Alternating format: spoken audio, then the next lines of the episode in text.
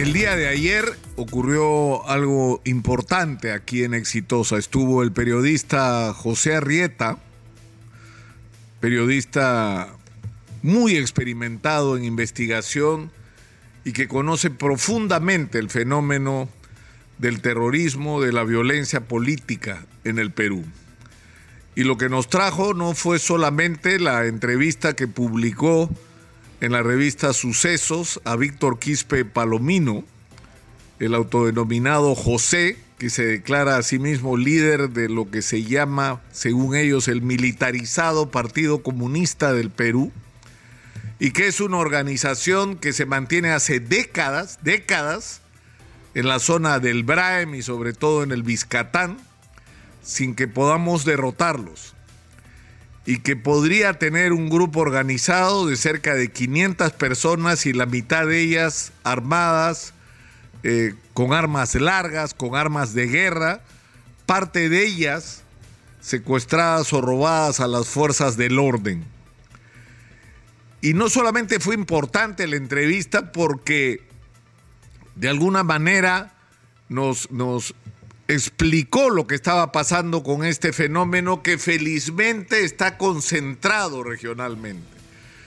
Lo que fue grave de esta entrevista es que nos mostró que nuevamente se sigue utilizando, cosa que en realidad jamás se detuvo, a niños que nacen en ese entorno, que lo que usan prácticamente desde que nacen son uniformes de combatientes según la versión de ellos, negros, verdes, azules, y que aprenden a leer al mismo tiempo que aprenden, dicho sea de paso, la versión de la historia y del mundo que esta gente les vende, pero aprenden sobre todo al uso de armas y explosivos y a la participación en ataques y atentados.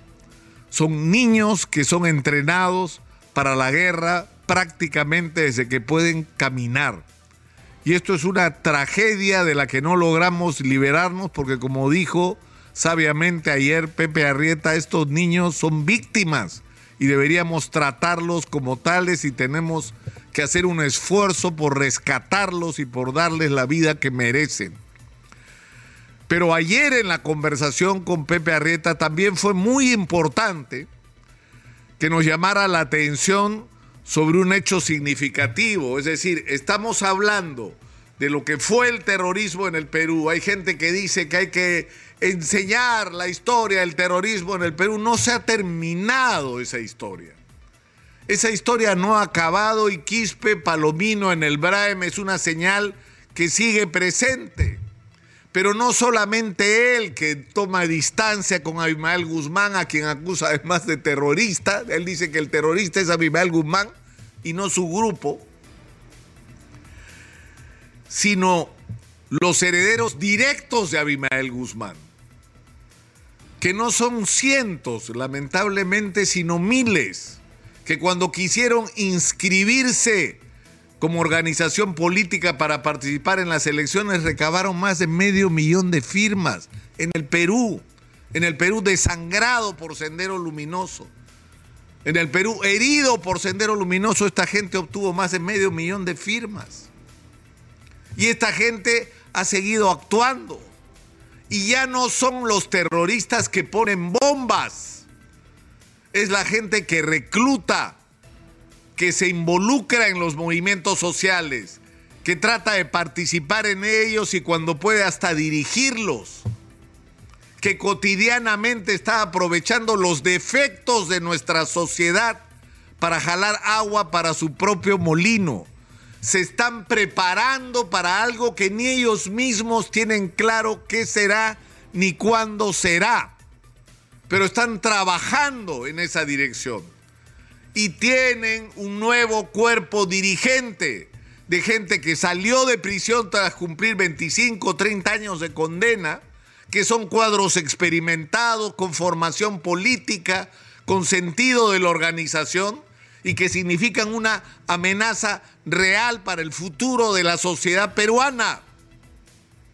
Porque están esperando algo que no les está haciendo muy difícil, mostrar que la sociedad peruana es un fracaso, que la democracia peruana es un fiasco, que el crecimiento económico no le llega a los pobres y de eso viven y de eso tratan de usufructuar para crecer como organización. Y el problema es que lo que tenemos al frente son un grupo de burros, porque no entiendo otra manera o no tengo otra expresión para definir lo que han acusado de terruco hasta el presidente del Jurado Nacional de Elecciones. Y lo que han probado es que son unos imbéciles con un nivel de ignorancia sobre los reales problemas del país, terruqueando a todo el mundo, terruqueando a cualquiera que se opone o critica o protesta o piensa diferente, sin darse cuenta que tenemos un enemigo real al que hay que combatir.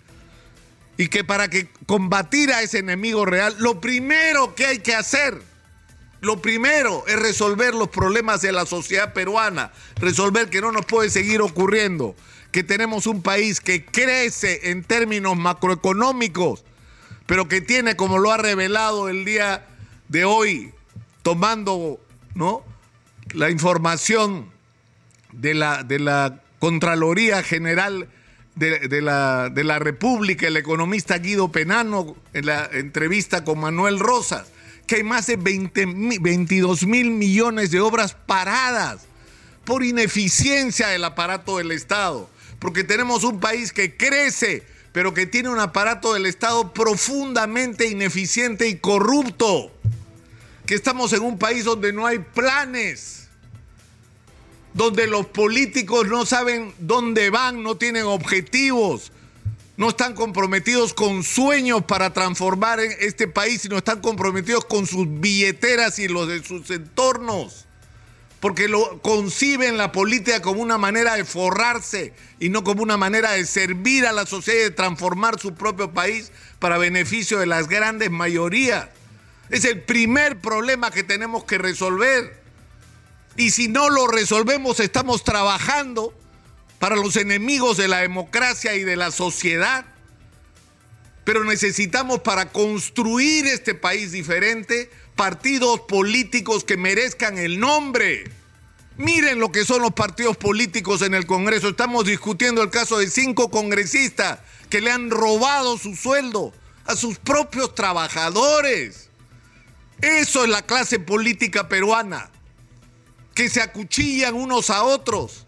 Y lo único que hay en sus debates es todo menos ideas, porque no están discutiendo los problemas de los peruanos, no están discutiendo cómo vamos a enfrentar el poco tiempo y usar el poco tiempo que tenemos para prepararnos para lo que según todos los anuncios de los especialistas será un gran fenómeno del niño, cuando por décadas no se han hecho las obras de prevención que se debieron hacer porque no se escuchó a la gente de las regiones, a los ingenieros, a los especialistas, a los agricultores, a los empresarios.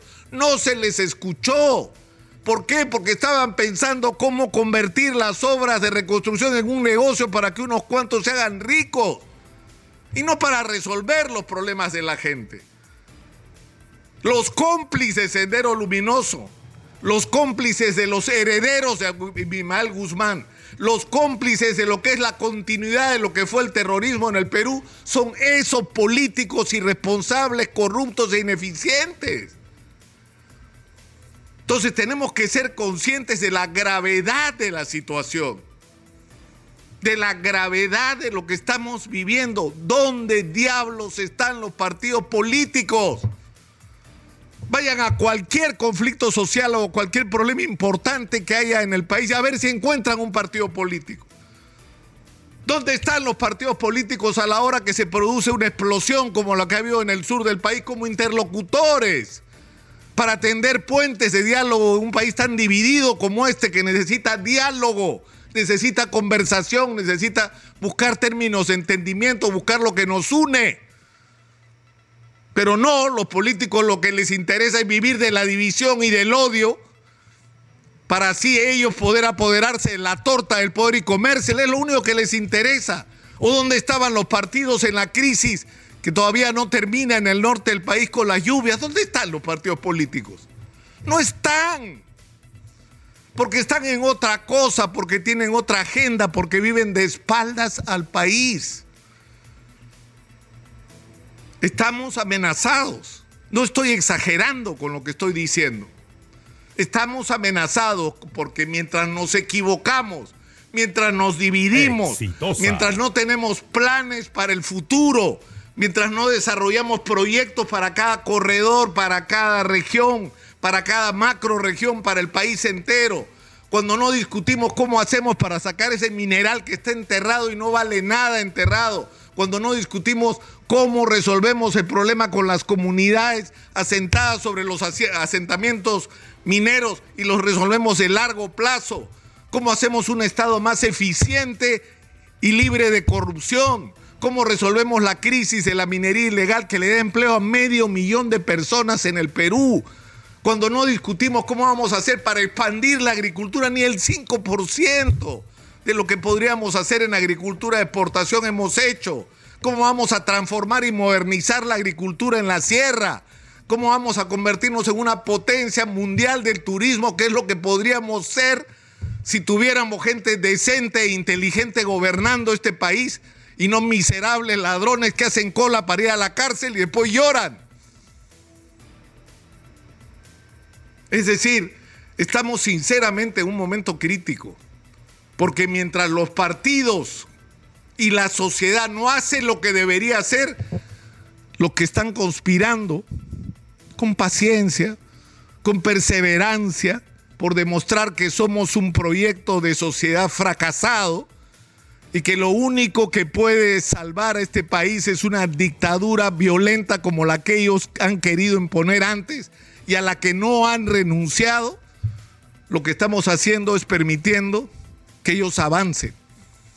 Pero el principal error que se está cometiendo una vez más es no identificar claramente al enemigo. No identificar claramente al enemigo puede ser un suicidio. Acusar de terruco a cualquiera no solo es una irresponsabilidad, sino es una profunda ignorancia de lo que realmente está ocurriendo en el Perú. En ese Perú subterráneo que mucha gente no quiere ver porque no conoce el Perú, porque no sabe lo que está ocurriendo en el Perú y porque no sabe no solamente las enormes posibilidades que tenemos como república, sino los grandes peligros que nos amenazan. Yo creo que estamos en un momento crítico de la vida nacional. Y si de esta crisis no sale una nueva clase dirigente, vamos a tener que enfrentar seguramente una nueva situación de guerra como la que vivimos antes. Y esta va a ser aún peor, aún peor en términos de sangre, sufrimiento y pérdidas para todos los peruanos de lo que ya vivimos. Estamos avisados. Soy Nicolás Lucar, esto es Hablemos Claro. Estamos en Exitosa, la voz que integra al Perú.